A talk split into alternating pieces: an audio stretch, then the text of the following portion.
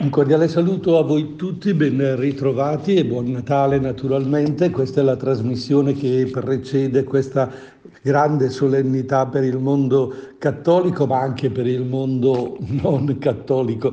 Il Natale può essere visto davvero dalla parte del mondo cristiano e della venuta al mondo di Gesù Cristo.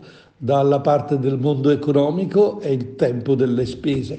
Nel tempo del Covid potrebbe essere il tempo dell'incontro diverso dal solito, magari più convinto, magari più approfondito. Sì, probabilmente il Natale è una realtà che ci coinvolge tutti. Eh, queste parole che sto pronunciando le sto dicendo registrate perché, perché in mattinata eh, di mercoledì appunto non è possibile per un sacerdote non essere in confessionale. E in questi giorni precedenti il Natale anche la confessione diventa difficile per il cristiano perché deve trovare il tempo per andare a confessarsi, il sacerdote non è nel confessionale perché è troppo vicino, dovrebbe essere come dire, igienizzato ogni volta che entra o esce un, um, uno che si confessa, ma questo non è possibile. Eh, noi per esempio a Montichiari abbiamo deciso di restare praticamente nelle nostre case o nella chiesa per la confessione, ma molto ma molto distanziati. La possibilità dunque di eh, avere questo colloquio così intimo e cordiale tra un sacerdote quest'anno è letteralmente, come dire, molto ma molto più difficile. Però come sacerdote ricordo comunque che se non si è in grado eh, di eh, portarsi alla confessione eh, fisica, vige ancora la possibilità durante l'ascol- l'ascolto o la celebrazione della Santa Messa via internet o via televisione, al momento del confesso a Dio, chiedere perdono al Signore e il Signore ci perdonerà. La confessione sacramentale la si farà appena possibile. Ecco, pensavo proprio a questo momento della confessione che è per il cristiano il Natale vero e proprio, cioè quel fare spazio nel proprio cuore per far tornare eh, il Signore, farlo nascere, farlo vivere, perché in fondo il peccato ci isola. E invece eh, abbiamo da parte di Dio la necessità di incontrarci Ecco, mm, questa trasmissione ha sempre eh, al suo eh, centro la comunicazione. Ecco, io ricordo di aver approfondito, di aver letto a suo tempo una affermazione molto importante che eh, dice tutto. Gesù Cristo è la comunicazione del Padre. Dio Padre si comunica agli uomini attraverso la persona di Gesù Cristo. È chiaro che Dio si era, si era, comunicato, si era fatto sentire attraverso i profeti, attraverso tante parole, ma con Gesù Cristo c'è una comunicazione del tutto nuova, del tutto straordinaria, una comunicazione così coinvolgente e così reale carne della nostra carne, che diciamocelo chiaro e tondo, facciamo molta, molta fatica ad accettarlo e facciamo fatica a vivere questa comunicazione di Dio, diversa da quella che forse noi pretenderemmo o avremmo voluto o avremmo pensato. Secondo noi, se fossimo stato Dio, avremmo detto si fa così, si fa così, punto e basta. E invece Dio viene incontro all'uomo con eh, la sua presenza, con suo figlio primogenito e nel Natale viene in un modo così diverso dal solito, così eh, diverso che nasce da una donna vergine, nasce nella grotta di Betlemme, si dice al freddo al gelo, nel pieno della notte, neanche di giorno, senza nessuna assistenza perché non c'era posto per loro in un ambiente decente, trovano posto solo assieme agli animali. E questo questo fa capire come Dio sceglie la cosa più umile e più semplice proprio per venire incontro a noi. E questa comunicazione diventa bellissima se la sappiamo accogliere. E allora vorrei per un attimo invitarvi a prendere tra le mani, naturalmente con la vostra fantasia, un piccolo bambino. Provate a pensare, l'avrete magari fatto col vostro fratellino o col vostro figlio, o col vostro nipote, o vi è stato dato in mano un neonato, ecco con quanta eh, preoccupazione, con quanta delicatezza, con quanto rispetto eh, l'avete fatto. Ecco, questo è quello che ci chiede eh, il Natale ogni anno, o meglio, ogni giorno dovrebbe essere così, la capacità di accogliere l'altro con tutta la delicatezza e il rispetto. Prima viene lui e io sono a disposizione sua. Ecco, questo Natale che viene ci porta addirittura ad uh, vivere in modo diverso dal solito il Natale era accoglienza degli altri, trovarsi con gli amici, trovarsi con i parenti, eh, grande numero, eh, grande festa, ci viene chiesto di stare chiusi in casa. Cosa vuol dire questo? Come potremmo vivere un Natale eh, così diverso? Che cosa ci aspetta il giorno di Natale? Mi fermo qui come prima riflessione a questa domanda risponderò dopo la canzone. Ben ritrovati da Don Italo, ancora auguri buon Natale a chi ascolta la trasmissione, chi pensa sia in diretta, anche oggi mercoledì mattina è registrata perché dicevo abbiamo le confessioni anche come sacerdoti, non abbiamo tutto il tempo per tante altre attività in questi due giorni. Ci siamo lasciati prima della canzone dicendo come vivremo questo Natale, che tipo di relazioni ci saranno, che tipo di comunicazioni eh, potremo mettere in cantiere, visto che siamo chiusi, tra virgolette, in casa e con poche persone magari avremo solo i nostri nonni oppure eh, neanche quelli perché non ci possiamo spostare. Ecco, certo, possiamo dire e fare l'affermazione chiara e precisa, sarà un Natale diverso. Sì, questa frase sta girando tantissimo, ma non deve avere la connotazione di essere negativo perché è diverso, ma dobbiamo trovare qualcosa di eh, diverso per viverlo in un modo eh, positivo per ciascuno di noi.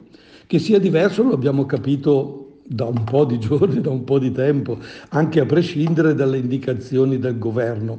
Ma questo ritornello sarà un Natale diverso, credo ci serva per prepararci alla ricorrenza da vivere quest'anno come una preziosa occasione relazionale cioè tra persone, e magari educativa nei confronti dei nostri ragazzi, dei nostri figli. Ecco, bloccati in casa avremo bisogno non solo di stare vicini tra di noi e distanti dagli altri per combattere il contagio, ma soprattutto avremo bisogno di trovare momenti di reale condivisione familiare per contrastare lo sconforto, l'apatia, ridurre l'uso compulsivo dei dispositivi digitali, quell'uso che ormai sia i nostri ragazzi, i nostri adolescenti, ma anche noi adulti eh, facciamo. Quell'uso dello smartphone eh, per cui gli facciamo fare tutto tranne che il telefono. Andiamo a cercarci le notizie, andiamo a cercare dei video, andiamo a riempire quel nostro spazio, quel nostro tempo eh, singolare come una possi- con una possibilità proprio anche di eh, perderci in mezzo a tante notizie. Allora, bloccati in casa, diciamo così, avremo bisogno non solo di stare vicini tra di noi, ma abbiamo bisogno di eh, trovare un'occasione che può servire per contenere quel fenomeno deleterio per le relazioni che è l'isolamento sul proprio smartphone, che esclude in realtà chi sta vicino a noi o chi sta di fronte a noi. Eh, provate a rivedere alcuni momenti delle vostre giornate e scoprirete e scopriremo che spesso abbiamo in mano il cellulare. L'altro giorno passando per la strada, dall'altra parte della strada c'era una persona, eh, avrei voluto salutarla, avrei voluto anche solo dirgli buongiorno, ma, eh, ma era immersa nella lettura dello smartphone eh, sul marciapiede e quindi era impossibile eh, che io andassi oltre quella barriera, quell'isolamento e potessi comunicare con lui. Niente da fare, è passato oltre e quindi non è stato possibile eh, entrare in dialogo. Ecco, questo di restare col proprio smartphone chiusi in se stessi è un isolamento molto molto chiaro e preciso. È ormai diffuso tra grandi e piccini che il distanziamento sociale di questi tempi può addirittura aumentare. E lo sforzo in queste prossime feste potrebbe essere quello di coinvolgere di più i figli, per esempio, in attività comuni, farli collaborare in casa più di quanto eh, accada di solito. Collaborare, fare di più insieme, sono delle attività che abbiamo un po' perso. Proviamo a riflettere un attimo. Abbiamo la mamma che fa determinate cose, il papà che fa determinate cose, i figli che ne fanno altre, ma in comunione insieme diventa difficile. Costretti in questi giorni, perché non fare delle attività? E quali potrebbero essere queste attività? Bene, ve ne parlo di un paio, così, quelle prime che mi vengono in mente dopo aver ascoltato insieme la prossima canzone. Ci siamo lasciati prima della canzone con il fare insieme, l'invito cioè a comunicare, a relazionarsi nella casa in cui saremo costretti a vivere tra virgolette naturalmente, il giorno di Natale o nei giorni cosiddetti di zona rossa. Ah, tra l'altro faccio gli auguri anche a quelli che ascoltano questa trasmissione, anche dopo il Natale naturalmente benissimo la registrazione ci permette un ascolto e un approfondimento di queste parole che vi sto dicendo prima di Natale, ma mh, mm, naturalmente le parole hanno senso, peso e portano a ciascuno di noi qualcosa di importante anche oltre la festività stessa. Dicevamo il fare insieme tra genitori e figli. Bene, in questi ultimi anni va per la maggiore una trasmissione legata al mondo della cucina, Masterchef eh, italiano e con i grandi chef che eh, fanno in modo che attraverso delle operazioni in cucina fanno una gara e alla fine di questo percorso eh, viene eletto il master chef italiano, naturalmente amatoriale eccetera. Ecco, dicevo, la cucina è al centro di, di, di queste trasmissioni, ma di, anche di altre, eh, naturalmente. Eh, e eh, quando guardiamo queste trasmissioni forse ci viene voglia di provare, oltre che di mangiare, di metterci lì anche noi i fornelli. E metterci i fornelli da soli è decisamente eh, una cosa che non, può, non, ci porta da nessuna parte, a meno che abbiamo preso tra le mani un... Uh, un menù particolare, un ricettario che eh, ci permette poi di darci da fare sulla nostra ricetta. Bene, allora eh, dicevo, fare insieme per esempio un piatto, mamma e figli, col papà, con, eh, è un'occasione preziosa dal punto di vista anche educativo. Preparare un pranzo, un dolce o altro è assai utile perché fa fare ai bambini attività manuale e alla fine è anche un'esperienza gratificante. Dà reale soddisfazione, ricompensa eh, il vedere che quello che ho preparato piace, fa sperimentare il senso buono dell'autoefficacia, quello che secondo gli psicologi porta a dire è mio il merito, l'ho fatto io. Cucinare insieme punta sulla collaborazione, punta sulla partecipazione, che tra l'altro è un buon modo per combattere la concorrenza spietata della tecnologia a cui facevamo accenno e che ci porta ad isolarci. Soprattutto però l'apprendimento cooperativo fatto insieme non esclude l'osservanza delle regole. E qui c'è una bellissima riflessione. Anzi, chiede la condivisione di queste regole, ne sottolinea l'importanza di queste regole. Per esempio, la realizzazione di una ricetta culinaria è un percorso specifico, prevede passaggi e azioni da rispettare anche se sono ammesse varianti creative. Se poi il genitore attribuisce davvero compiti specifici, supervisiona l'attività del figlio con comprensione, non con buonismo, la cucina diventa il luogo dove si possono sperimentare responsabilità, impegno, come pure capacità di fare delle scelte anche minime, ma ugualmente importanti, come il poter decidere gli ingredienti da aggiungere sulla pizza che stiamo preparando o la forma da dare a un dolce prima della sua cottura. Bene, imparare facendo però deve essere più un gioco divertente che una prestazione. Allora se a Natale dello scorso anno abbiamo giocato a tombola, oggi possiamo giocare a fare un dolce insieme interessante perché coinvolge, come vi ho detto con queste parole, eh, il figlio, ma anche noi adulti, in una relazione eh, molto importante. E con tanta attenzione a come usiamo le parole, a come richiamiamo eh, magari gli sbagli che si stanno facendo o i suggerimenti che vogliamo dare per andare avanti nel nostro percorso. È interessante.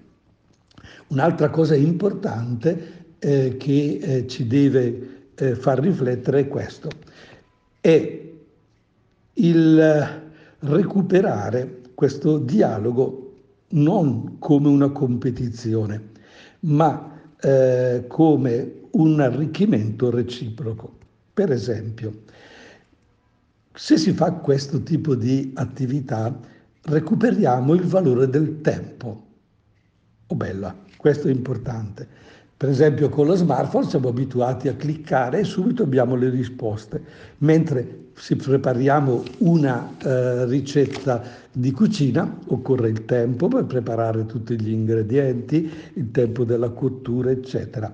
Bene, sottolineiamo un valore che è quello dell'attesa, perché oggi non sappiamo più aspettare i piccoli imparano presto che basta premere un pulsante per far comparire, scomparire la realtà virtuale. L'arte di cucinare invece richiede tempo, quello della preparazione, quello dell'attesa della cottura e così la cucina, luogo per eccellenza di trasformazioni, è il posto in cui si può cogliere il valore che hanno la pazienza, la resistenza nell'apprendimento e nel cambiamento e grazie ad esse ci è possibile godere il piacere delle conquiste, dei risultati ottenuti oppure accettare l'insuccesso e ricominciare da capo.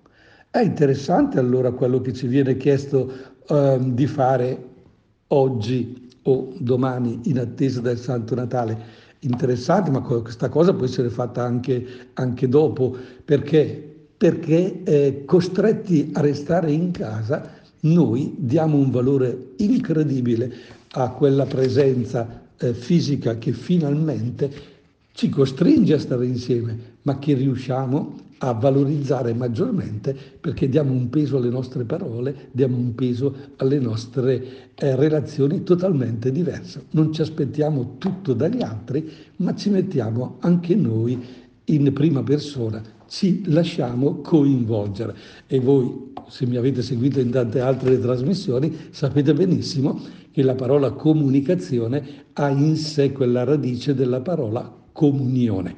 Ma fermiamoci ancora qualche minuto con una bella canzone e poi, e poi eh, la parte ultima di, di, questa nostra trasmissione per farci di nuovo gli auguri, ma per continuare ad approfondire questo tema di collaborazione e condivisione che naturalmente non intendo esaurire con queste poche parole.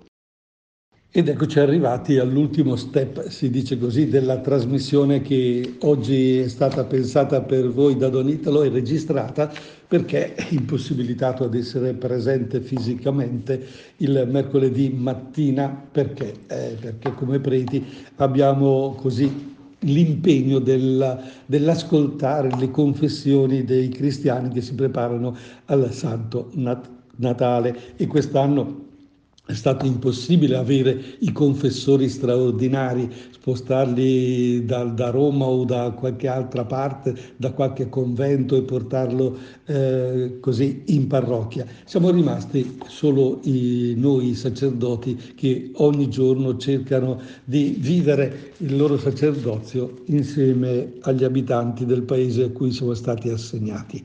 Bene, eh, vi dicevo, l'ultimo step, gli ultimi minuti che abbiamo a disposizione li vorrei dedicare alle due parole interessanti che abbiamo così eh, toccato con, prima nella nostra riflessione, che sono la collaborazione e la condivisione.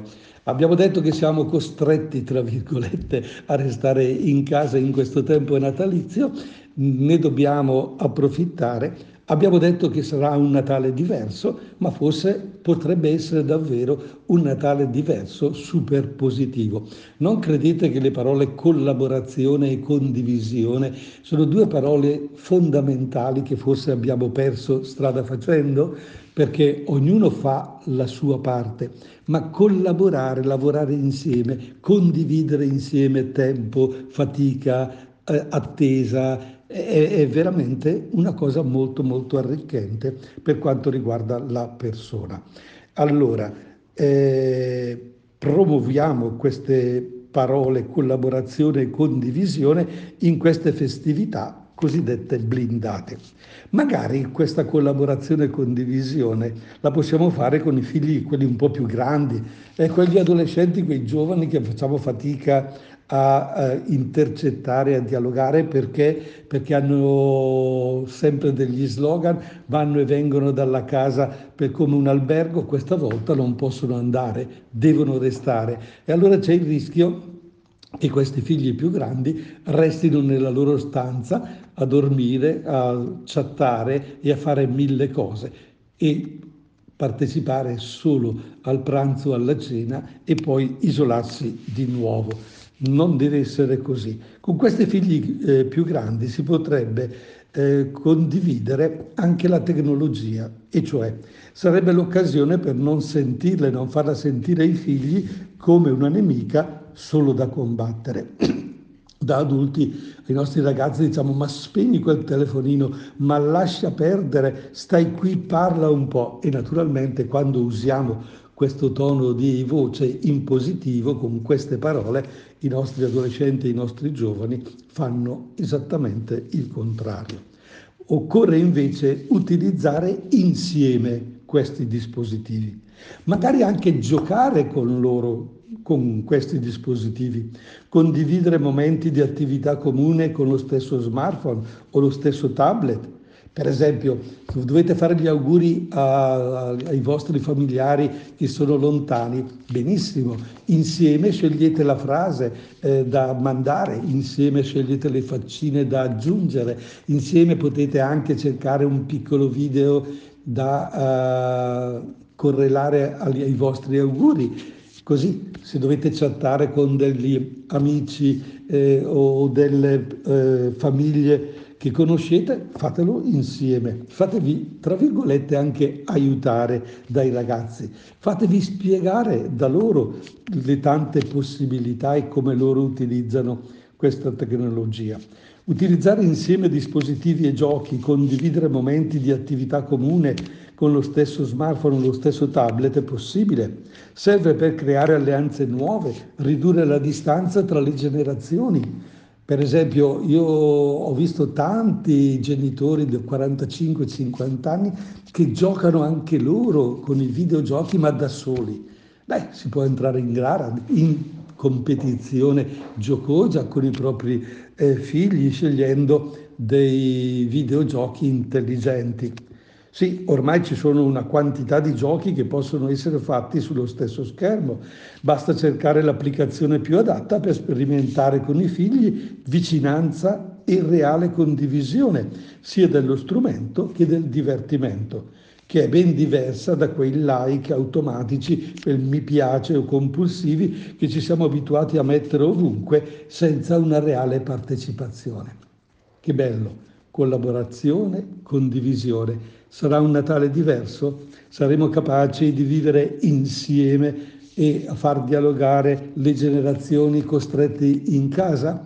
Io ci ho provato con questa trasmissione e chi ha ascoltato queste parole ne faccia tesoro.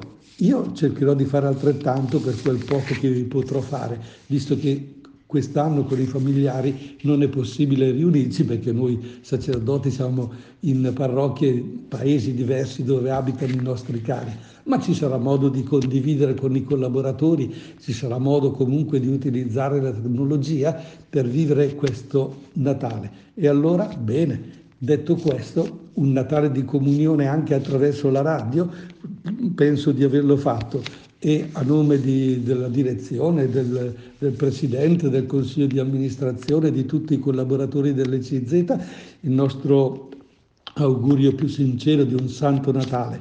Gli auguri di buon anno ce li facciamo mercoledì prossimo. Buon Natale!